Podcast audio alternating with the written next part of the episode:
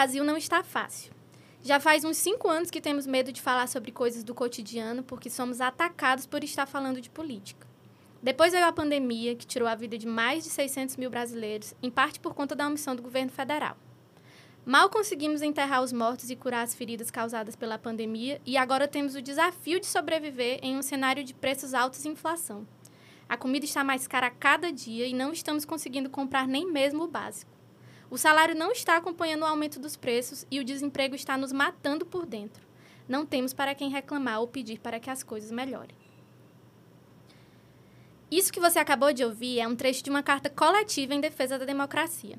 A gente escolheu abrir esse episódio que marca o começo da segunda temporada de O Estado de Coisas para anunciar que temos hoje aqui no estúdio um convidado que tem tudo a ver com esse movimento, né, Pedro? Exatamente, Luana. Para começar a segunda temporada do Estado de Coisas, a gente convidou e ele aceitou estar aqui com a gente hoje. Professor Washington Bonfim, cientista social, ex-gestor público, professor da Universidade Federal do Piauí, um intelectual que nós temos na política e em todas as áreas do conhecimento, essa é a minha opinião. Ele está aqui fazendo cara de espantado, mas é a verdade. Se a pandemia trouxe também algumas coisas boas, foi o fato de que foi durante a pandemia que eu conheci o Washington Bonfim e pude ficar amigo dele. Já era fã do Washington, assim, à distância, pela TV, e pude conhecê-lo e admirá-lo mais ainda. E estamos aqui com ele hoje. Professor, é um prazer recebê-lo aqui no estúdio do The Hub. E o professor Bonfim está aqui para falar de um movimento tão interessante quanto importante nesse momento político que a gente vive, que chama Mais Democracia. E já já a gente explica melhor sobre o que se trata e também a gente vai anunciar a parceria com o site do Estado do Piauí. Muito mesmo, aproveitando para explicar para quem está ouvindo a gente pela primeira vez na nossa segunda temporada, que o Estado de Coisas é um podcast de opinião do site estadopiauí.com, então aqui não tem capa de jornalista imparcial, de imprensa imparcial, nem de narrar fatos, nem nada disso. Se você quer uma narração de fatos, procure alguma vizinha que observa as coisas melhor. Então, professor, muito obrigado por estar aqui hoje. Depois dessa, da vizinha, sou eu quem agradece. Saber se eu estou no papel da vizinha aqui? Se deixou, não deixa ruim. É, mas, assim, super obrigado por, por estar aqui. É, é, descontar as palavras. Mas é um, assim como já foi dito, é um momento importante. Na realidade, talvez dos momentos mais importantes da história política brasileira nos últimos 40, 50 anos. Obviamente que teve aí a transição para a democracia, a gente teve um momento como ah, o fim do processo inflacionário ali no final do século passado, mas agora a gente tem uma, uma dificuldade enorme, que é o fato de que toda a institucionalidade que foi criada a partir da Constituição de 88 se encontra hoje é, sob ameaça, né? tanto do ponto a questão das políticas públicas, mais, mais ligadas à questão da igualdade, né, a ideia de um estado de bem-estar uh, e a própria, para não dizer da própria democracia. Acho que a gente, é, nos últimos de 19, janeiro de 19 para cá, deu vigorosos passos para trás. Isso amedronta um pouco, até porque a gente daqui a pouco tem a oportunidade de, de passar limpo isso tudo. Então, depois do papo com o Bonfim, que você já teve aí um spoiler do que vai ser essa conversa, a gente vai falar também da ação de revitalização de uma escadaria lá no Monte Castelo, que já ganhou, inclusive, um nome lindo, hashtag Monte Arco-Íris. Se você ainda não conheceu esse pico, tá muito bacana. É, ainda bem que temos aqui o Pedro como protagonista para contar mais sobre essa ideia que aparentemente simples virou uma ação de urbanismo tático, envolvendo a comunidade, empresas e artistas. Como coordenador, né? Porque protagonista nós temos vários, especialmente as pessoas que moram lá e tiveram com a gente no dia da ação. Muito bem. Depois, a gente fala de episódios tristes de violência contra a mulher, que culminaram nas últimas semanas, fazendo a gente traçar uma linha comum de machismo, misoginia e a vida de mulheres ainda longe, muito longe de estar livre de um controle patriarcal. Bora lá. Vamos. Bem, o Washington Bonfim é cientista social, professor da UFP, ele tem um histórico que dispensa apresentações, né? Fez um excelente trabalho na educação de Teresina quando foi secretário e também foi membro do Comitê de Combate à Covid, né? Montado pela Prefeitura na gestão do Firmino, que foi um dos momentos mais críticos da pandemia. Professor, seja bem-vindo de novo ao nosso podcast e é, eu queria começar falando que a gente abriu aqui o programa com a leitura de um trecho da carta coletiva do Mais Democracia.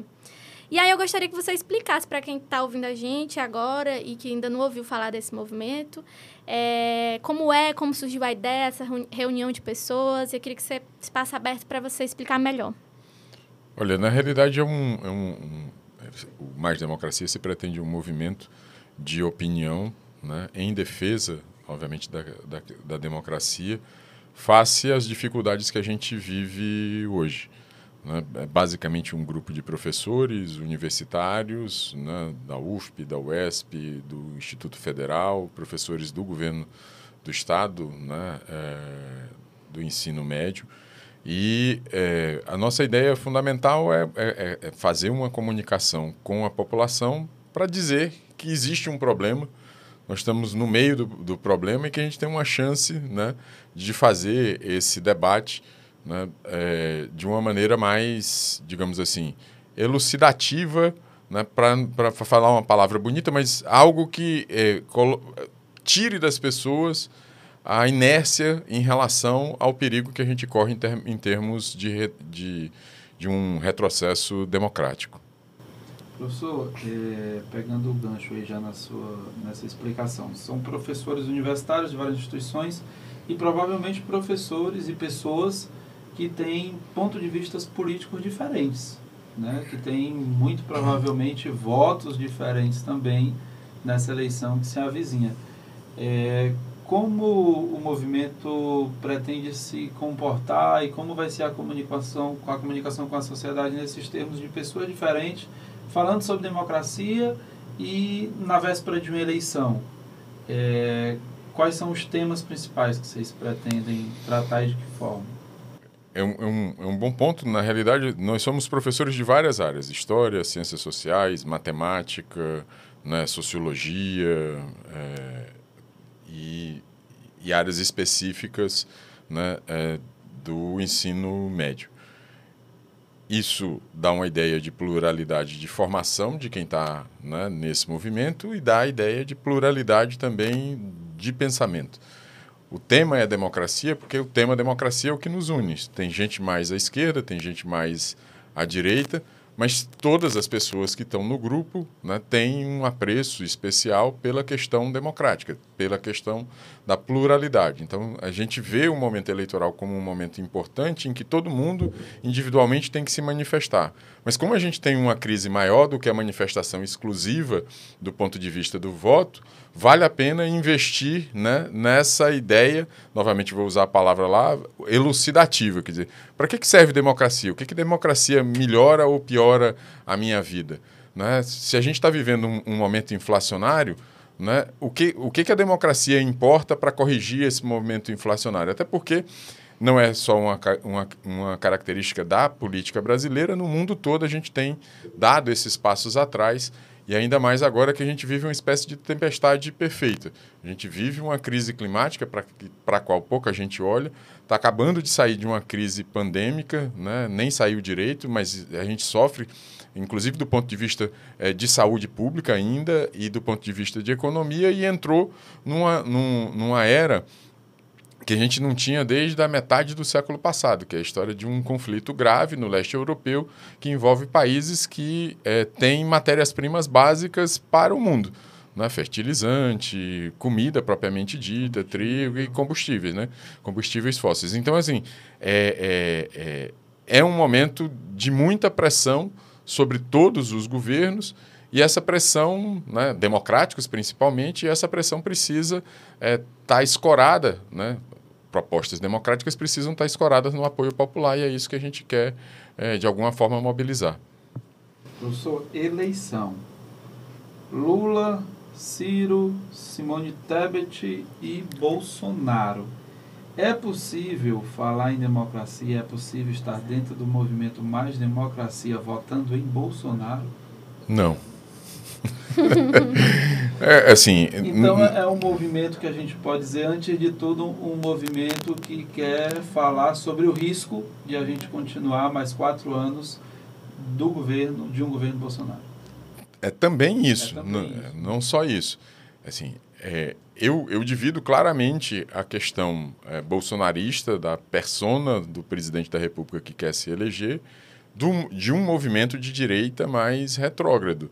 Ainda que ganhe qualquer um dos outros, ou Lula, que é o mais provável, Ciro ou Tebet, essa direita bolsonarista, ou, ou, mais, eh, digamos, retrógrada, não vai deixar de existir no cenário político brasileiro. Nós vamos ter que conviver com isso, como convivem os Estados Unidos com um, nem os republicanos, mas o trumpismo. Né?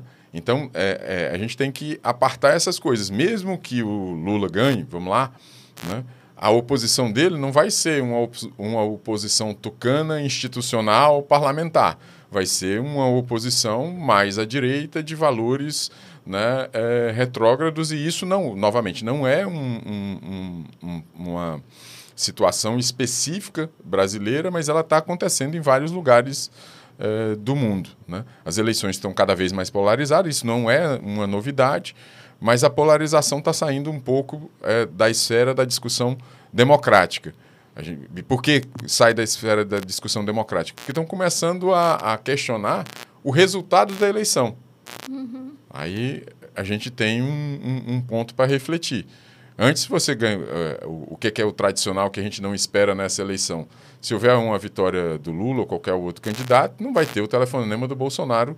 É, provavelmente não vai haver um, um telefonema do presidente da República reconhecendo a derrota e abrindo o seu governo para uma transição. E geralmente quem ganha a eleição fica esperando o telefonema para poder dar entrevista. Exatamente, é o reconhecimento do outro. Isso tem um simbolismo enorme, porque significa que os dois jogaram na regra e que um reconhece que dentro da regra ele foi derrotado. E a vida, e a vida que segue. E um fato tão simples como fazer um telefonema ou receber um, um telefonema quando as urnas estão sendo fechadas, a gente consegue é, no, que no decorrer, quando a gente tem isso, é uma coisa tão comum que a gente não entende por quê. E agora, a ameaça de faltar faz a gente achar isso de uma importância enorme. Professor, já teve uma primeira reunião desse grupo, das pessoas que compõem o Mais Democracia, que culminou na carta coletiva, né? E aí, qual é o próximo passo agora? E aí, a, a, por conta disso, eu pergunto também qual a importância desse movimento, dessa mobilização popular é, nesse atual momento que a gente está vivendo de Brasil, assim, de mundo. Na realidade, o, o, o, próximo passo, o grande passo, é o de mobilização, fazer com que as pessoas se sensibilizem para a questão.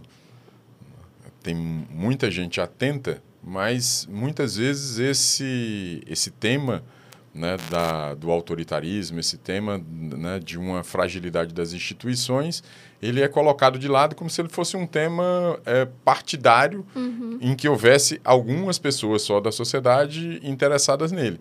O que a gente quer mostrar, na realidade, é de que ele é um tema maior, ele ultrapassa o limite do próprio sistema partidário e que é, a mobilização pela ideia, em se tratando de um movimento basicamente de, de professores, é para engajar, sobretudo, a juventude para perceber isso. É, eu tenho 52. Eu já vivi a transição para, para, para a democracia. Né? Eu estava, sei lá, 15 para 18 anos, 19 anos, já era, 85 já eu nasci em 70, já era a transição para a democracia. Então, os jovens de hoje, a maioria deles né, nasceram já no século XXI, em plena é, vigência da democracia, e eles, fora os livros, eles não têm nenhuma ideia do que Uma foi lembrança. que aconteceu na segunda metade do falta, século passado, falta né? Contexto.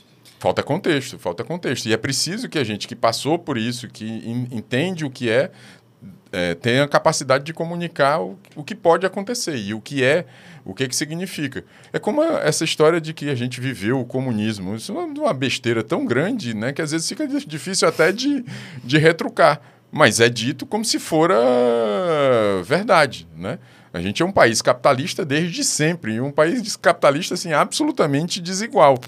Mas tem um lado político importante, que hoje representa quase 30% dos votos né, do país como um todo, que fala que a gente viveu é, comunismo já nesse século XXI. Não tem nenhum, cabi, nenhum cabimento, na né? Terra plana, né?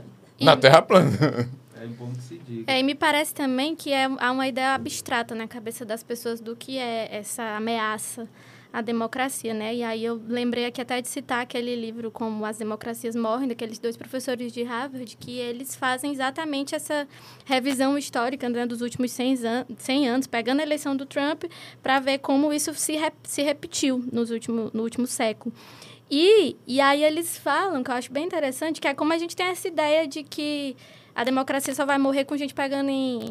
tá ameaçada se pegarem em, em armas, se tiver golpe de Estado, né? E, na verdade, as democracias podem morrer não só nas mãos de generais, mas de líderes eleitos criados dentro dos próprios partidos. Sim, sim, né? sim. Que é o que está Um- tá acontecendo agora. Um, do pon- um dos pontos deles é quando os próprios partidos deixam de defender a democracia, né? as regras As instituições democráticas. democráticas. Primeiro programa, Luana, dessa temporada serve também para a gente fazer ajustes e já vamos fazer um ajuste aqui durante a gravação desse. A gente tinha imaginado que ficaríamos de 15 minutos com nossos convidados, mas eu acho que é impossível fazer isso hoje. Quando o assunto é tão bom e quando o convidado a- é bom, né? Exatamente.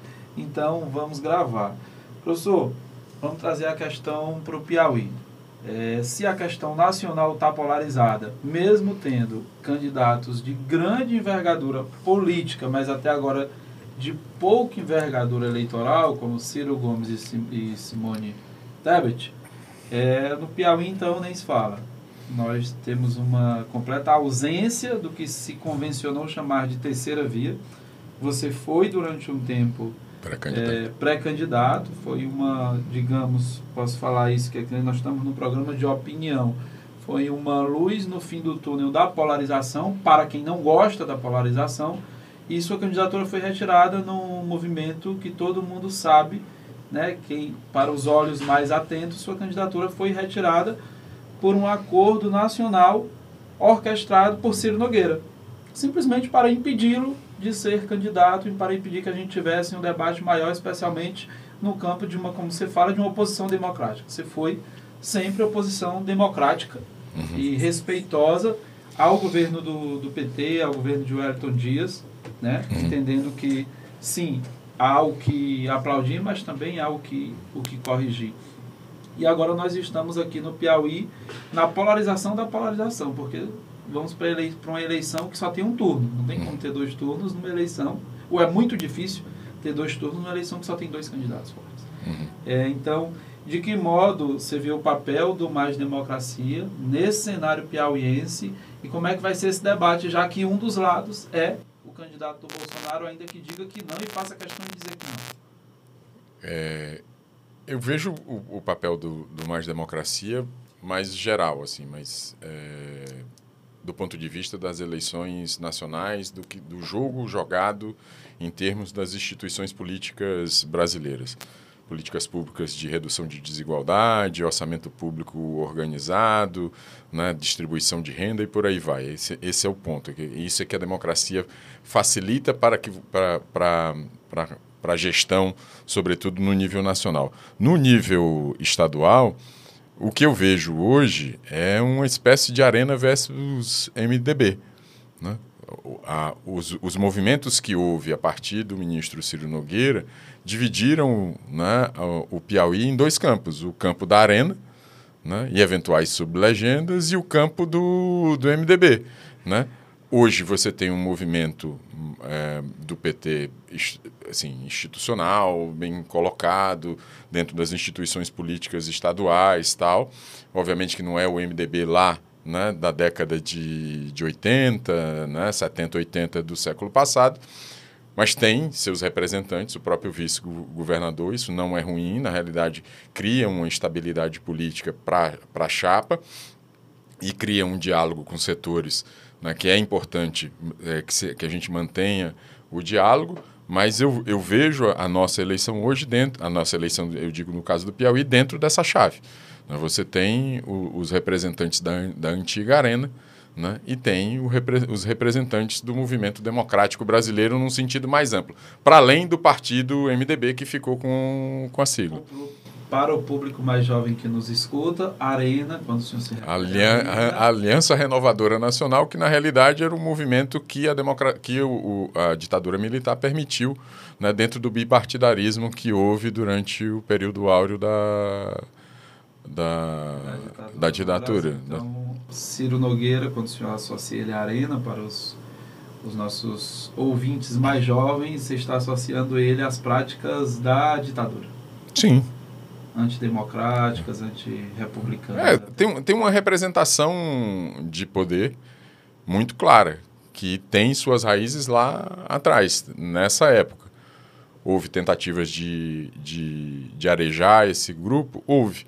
Mas nesse momento histórico, né, mesmo aqueles que de alguma forma foram para um lado mais para o centro, desistiram do centro e voltaram para a direita. Eu uso até dizer que eu fui dos poucos que, que fez o um movimento contrário. Saiu do centro e voltou para a esquerda. Para a esquerda. Todos os demais ficaram à, à direita dentro desse é, é, é, conjunto de forças né, e de interesses políticos, são legítimos, mas que representam algo que eu não consigo concordar. É, o Mais Democracia, então, é um movimento que começa agora, antes da eleição, mas não é um movimento para a eleição. Pelo que eu estou entendendo, é um movimento principalmente para o pós-eleição. De que forma a gente vai continuar conseguindo preservar os interesses da democracia, preservar as instituições num contexto onde provavelmente nós sairemos das eleições ainda muito divididos e com a democracia muito surrada, por assim dizer. É, eu, eu faço a seguinte avaliação, assim, o que você está dizendo está absolutamente correto, acho que o papel do Mais Democracia é um papel de médio prazo, não é um papel de, de curto prazo, mas no curto prazo eu tenho assim a visão de que a gente tem um, uma data, que é o 2 de outubro, pode ter uma segunda data no último domingo de outubro, que seria o segundo turno, mas tem uma transição. O que está claro pelo menos para mim hoje, é que nós não vamos ter uma transição republicana de um governo para o outro, né? É porque, no caso de uma derrota do governo Bolsonaro, ele não sendo reeleito, não haverá essa possibilidade institucional da, da transição. É aí que as forças democráticas precisam estar organizada, organizadas e é, é, atuantes para defender que você não tenha né, é, na União processos que às vezes são absolutamente é, é, complexos em municípios menores, em que some com o HD, os documentos desaparecem. A gente corre esse risco concretamente hoje. Eu posso, né, alguém pode discordar, dizer que eu que eu estou exagerando, mas, mas, essa é a, a, a preocupação fundamental nós temos uma institucionalidade de governo, né? e mais do que isso, uma institucionalidade do Estado. Né? As regras de federalismo estão sendo é, é, solapadas, as regras eleitorais estão sendo solapadas. Né? Existe um, um ataque frontal a determinadas figuras públicas né, é, importantes. É, existe um ataque a uma instituição como o STF, tira qualquer é, é, avaliação pessoal, personalística, política de qualquer um dos ministros. O STF, né, num, num, num determinado momento, foi ele que é, é, se colocou como barreira entre um, um determinado desejo é, antidemocrático e a, a Constituição de 88. Depois de 2 de outubro, ele vai ter condições de continuar fazendo isso? Em que bases ele vai fazer isso? É preciso que haja escola é, é, pública e, de alguma forma, Mais Democracia quer fazer essa, esse debate.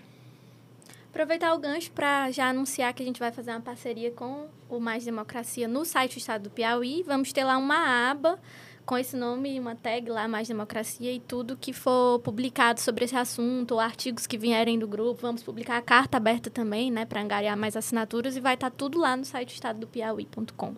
As pessoas que tiverem mais interesse em participar do movimento, em conhecer mais sobre o movimento, professor, o que devem fazer?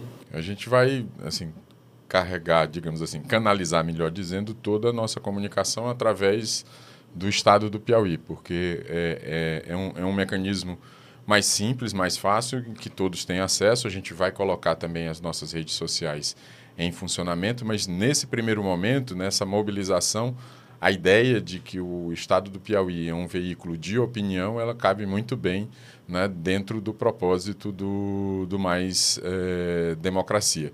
Né? Não tira a identidade do, do Estado do Piauí, mas a gente. É, é, mas é, nos coloca numa posição privilegiada de debate com o setor da sociedade, que nós, professores, de alguma forma, temos dificuldade de, de alcançar.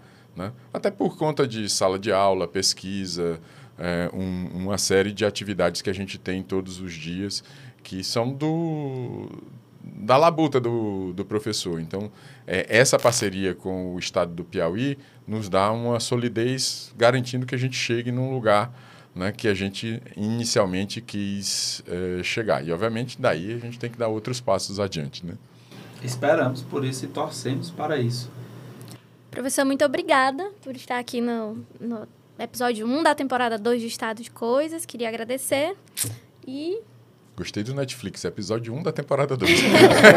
Aguardem mais emoções. Acho que a gente vai precisar trazer o Austin vir aqui mais vezes, porque ficou faltando pergunta, mas o tempo realmente já estamos aí no dobro do tempo que a gente tinha, tinha previsto, porque foi muito bom. Obrigado, professor.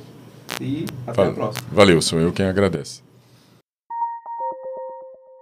Pedro Veras, o homem que vai lá e faz. Eu?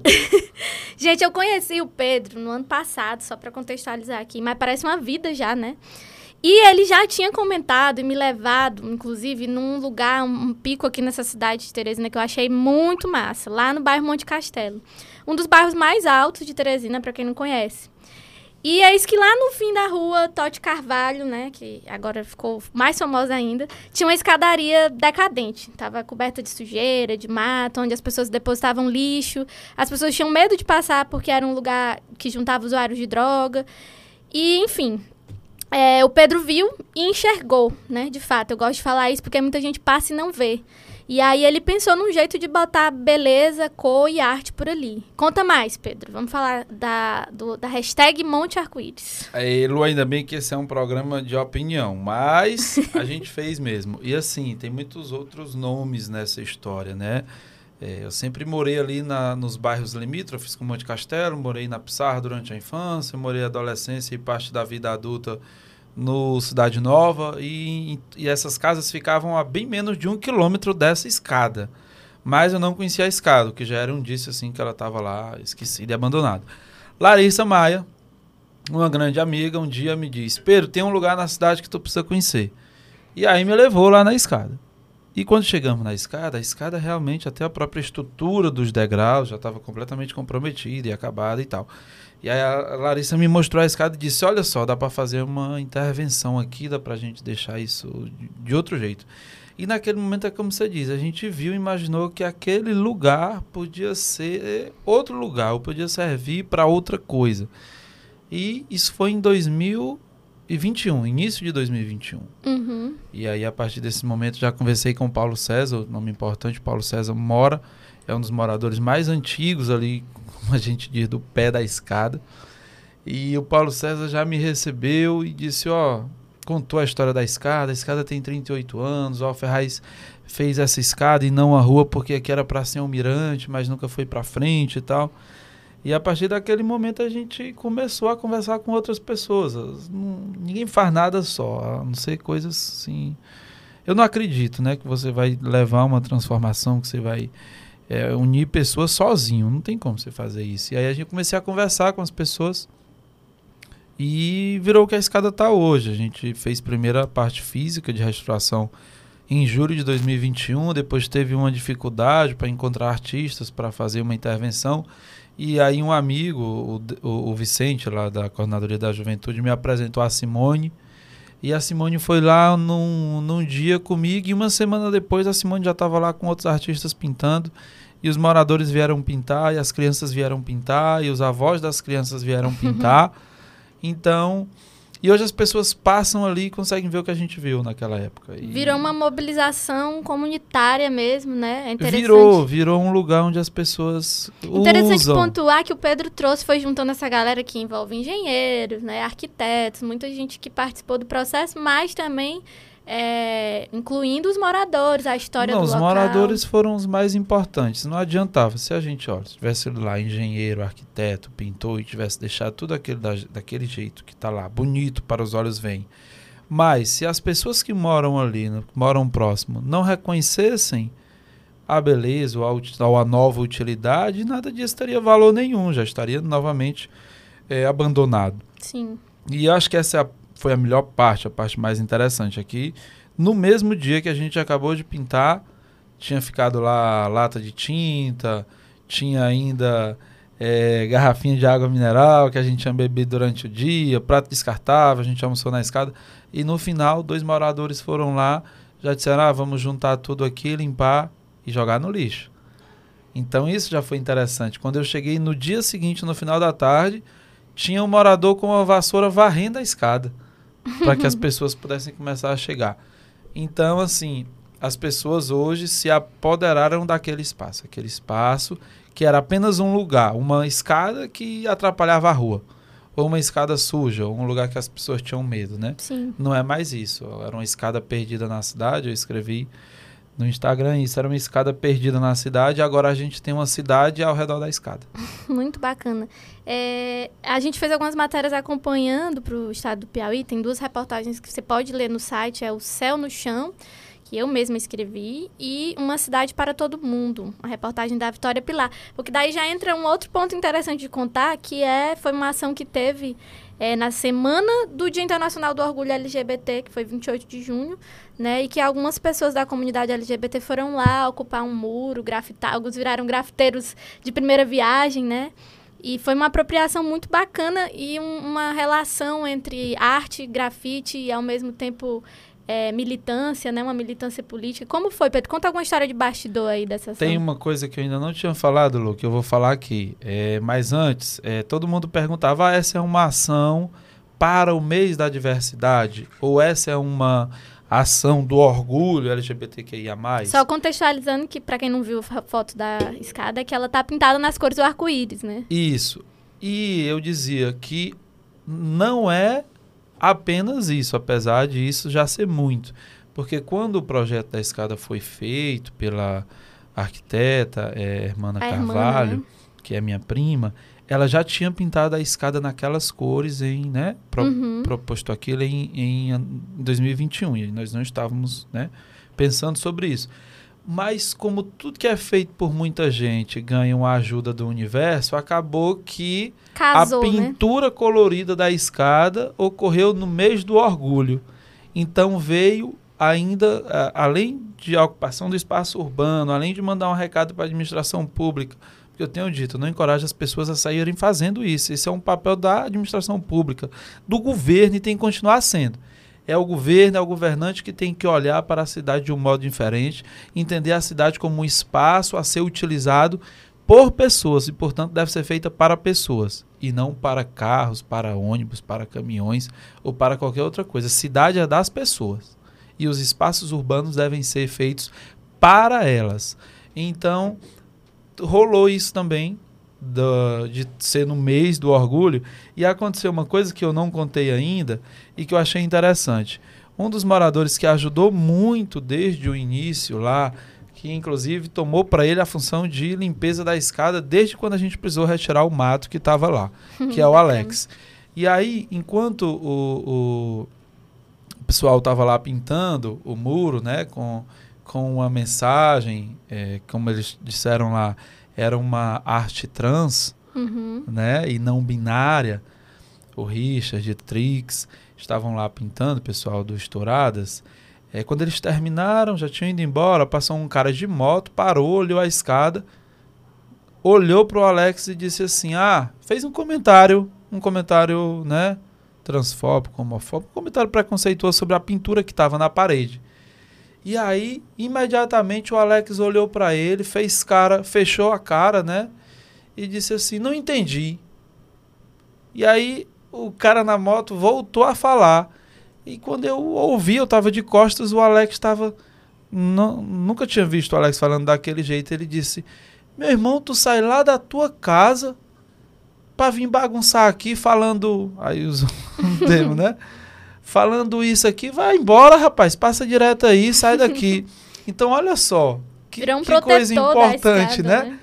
É, você virou um, uma obra de todos, aquilo é para todo mundo, e um morador ali da região, o Alex já, é, já deve ter aí mais de 50 anos e costuma, né? As pessoas costumam ser aí conservadoras, e Sim. na mesma hora ele rechaçou aquele comportamento.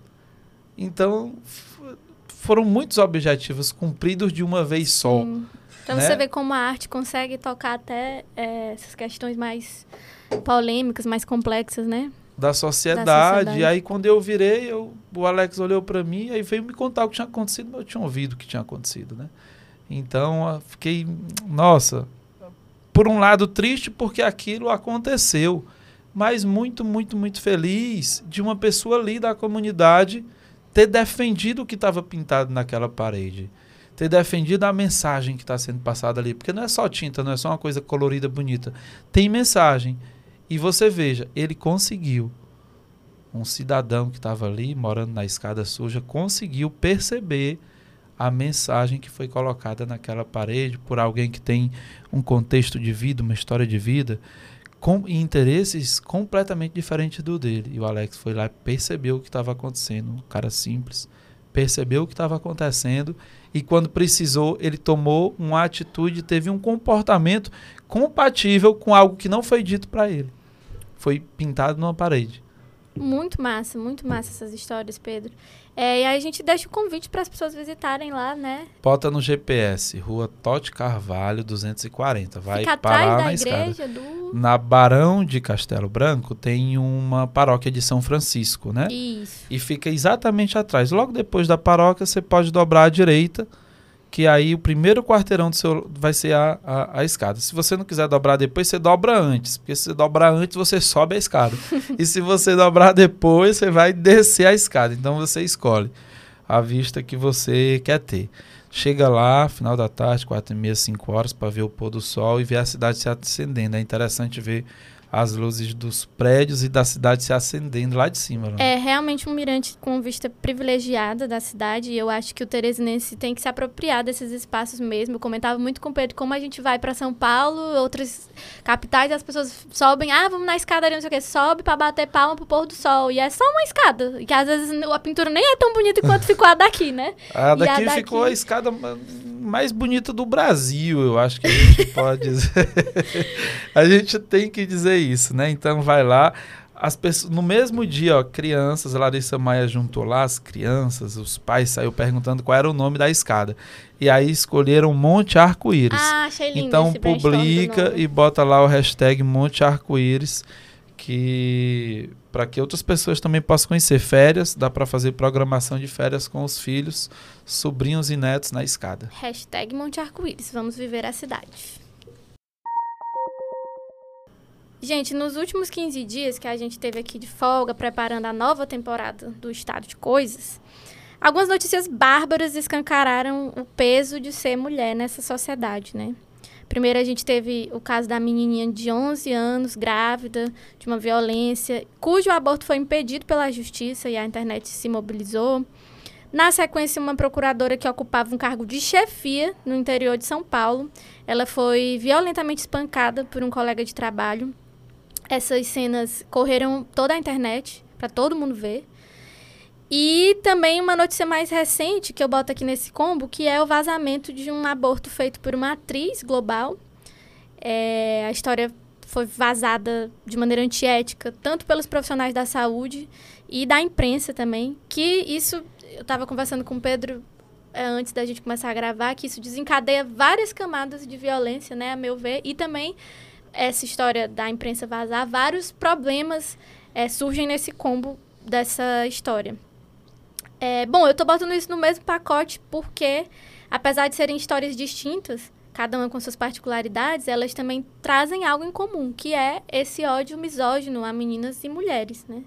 É, não importa a idade, não importa a fama, o anonimato, ou mesmo no caso da procuradora, a hierarquia, né? Que ela tinha uma função superior. E, e mesmo assim, nem isso poupou que ela fosse vítima de uma violência. Então foram dias, semanas muito difíceis para ser mulher nesse país. Eu tô rindo de nervosa. É, porque é um país que parece mesmo que odeia as mulheres, né? É, a gente procura apoio no Estado, na Justiça, nas instituições e muitas vezes acontece uma dupla violência ou tripla violência, né? Você vai onde você deveria ser amparado e você revive todo o processo de violência. A exemplo da atriz que teve essa história é, vazada pela própria equipe médica que poderia, deveria ter o papel de acolher e respeitar, e também da procuradora que mesmo com o vídeo da agressão que para mim é uma cena de tentativa de feminicídio explícita que correu, o cara foi solto no mesmo dia e afastado por 30 dias. É claro que já tem um update aqui, porque é, esse episódio já tem um tempo. É, o procurador Demetrios Oliveira de Macedo ele teve a prisão preventiva determinada pela Justiça no último dia 22 de junho. Então, ele foi preso pela Justiça de São Paulo e o caso segue investigado pela Delegacia lá de Defesa da Mulher da cidade de Registro. Mas é isso, esse, esse tema 3 é quase um desabafo, assim. Eu, Luana Sena, como mulher, assim, porque as notícias estão duras para ser mulher nesse país, Pedro. Luana, eu vou até respirar aqui antes de falar, porque vendo uma mulher, eu tô aqui ouvindo e vendo você. As pessoas só podem lhe ouvir. Falar e ler sobre isso é, é estarrecedor você fica pensando assim, o que, que eu vou falar, né? Já que esse é um programa de opinião e é, mas o que a gente tem que dizer, o que eu tenho que dizer para eu estava comentando aqui que a maior parte do público desse podcast é de homens. Uhum. Quando a gente vai olhar os dados, homens entre 25 e 35 anos. E o que eu posso dizer para esses homens é que isso é, é um clichê é responsabilidade nossa, é responsabilidade do que a gente faz, é responsabilidade das piadas que a gente faz, das piadas que a gente sorri, do que a gente acha engraçado, do que a gente aprendeu, é responsabilidade das cantadas que a gente dá, do tipo de abordagem que a gente faz. Isso tudo é responsabilidade nossa. A procuradora geral é agredida dentro do gabinete dela, a chute e pontapé por um cara que é procurador também, que passou num concurso, que no Brasil, ah, passou no concurso, é concurso. Um cara inteligente, passar num concurso não é uma coisa para para cara burro, não. Não é você passar num concurso de procurador municipal. Não é para gente que não tem conhecimento. E o cara foi lá e desceu porrada na mulher, na cara de todo mundo.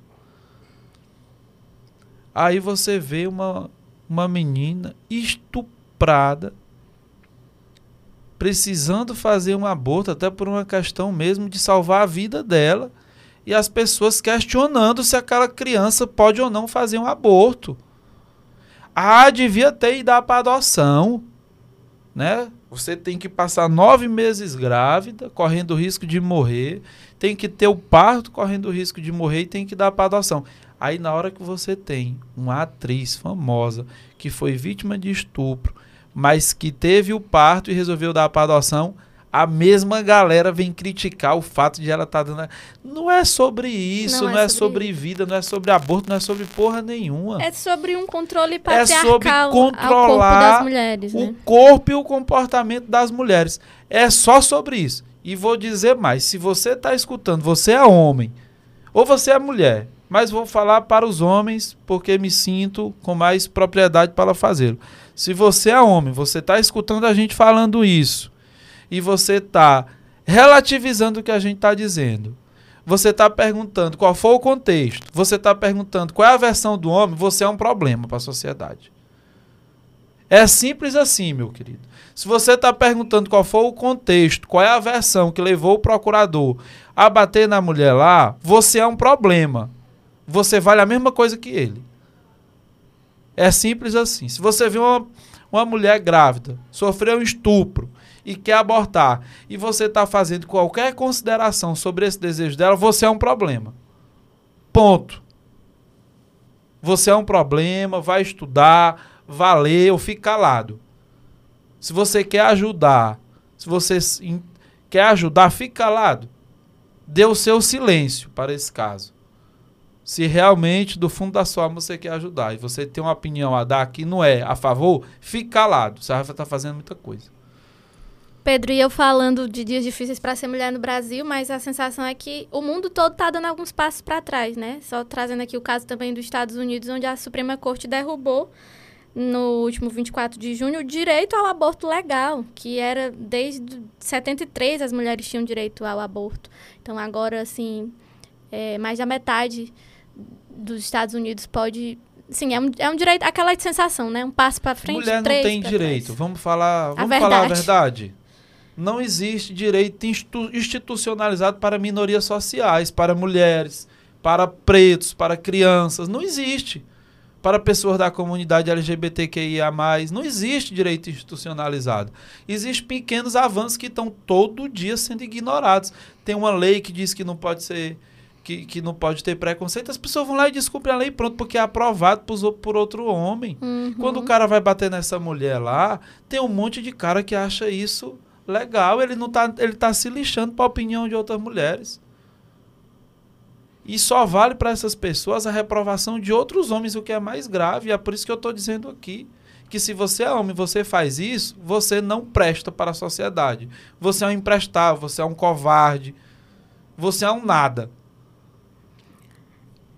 A gente queria até voltar com temas pra cima, felizes, mas tá difícil, né, Pedro? É, Chegamos ao final, mas estamos só no início de uma nova temporada, agora com convidados e com mais algumas pitadas. Eu queria pedir desculpa aí, Lu, para os ouvintes, é porque eu fiquei até parecendo aqui agora esses apresentadores de programa policial, de interior e tudo. Mas tem uma coisa boa nesses programas, é, é isso, né? Você pode ser. Eles são. Infelizmente, eles são autênticos com sentimentos Espontâneo, deles, é espontâneos, quando eles estão falando contra coisas que a gente defende. Então, você é autêntico e espontâneo também. Para dizer para machista que ele não vale nada e tudo isso aí. Exatamente. Então, assim, voltamos com algumas pitadas de novidade e também de revolta, um pouco de ódio no coração. Mas é isso. É, Daqui duas semanas a gente se vê de novo. A gente se vê, se fala, se escuta aqui no podcast. Se você gostou desse novo formato, escute, compartilha, vai lá, marca é importante. A gente está tentando criar essa, um podcast genuinamente piauiense, com temas estaduais. E essa é uma das propostas do estado do Piauí, trazer. é, não é novo ter podcast no mundo, mas é muito novo um podcast se manter no estado do Piauí. Então, se você gosta, compartilha com uma pessoa que você acha que vai gostar também, compartilha com um amigo, compartilha com uma amiga. Se você achou interessante o que você ouviu aqui também, compartilha nas redes sociais. O mundo hoje acontece nas redes sociais e a gente pode, ao invés de ficar usando as redes, né, para ficar expondo pessoas, ou às vezes até para ficar se expondo demais também, para compartilhar coisas que são interessantes, conteúdos que são bons, que defendem o que você acredita. Muito obrigado, eh, Lu, por estar aqui novamente né, aguentando minhas opiniões. E é isso. Deixa seu comentário lá no perfil do Estado do Piauí ou nas nossas redes pessoais, né? Pedro Ângelo Veras, Luana Lia. Abraço, até logo. Até logo. O Estado de Coisas tem produção de Lívia Saraiva, roteiro e pesquisa de Luana Sena, que também apresenta ao lado de Pedro Veras. A edição e mixagem de som é do Diego Saraiva.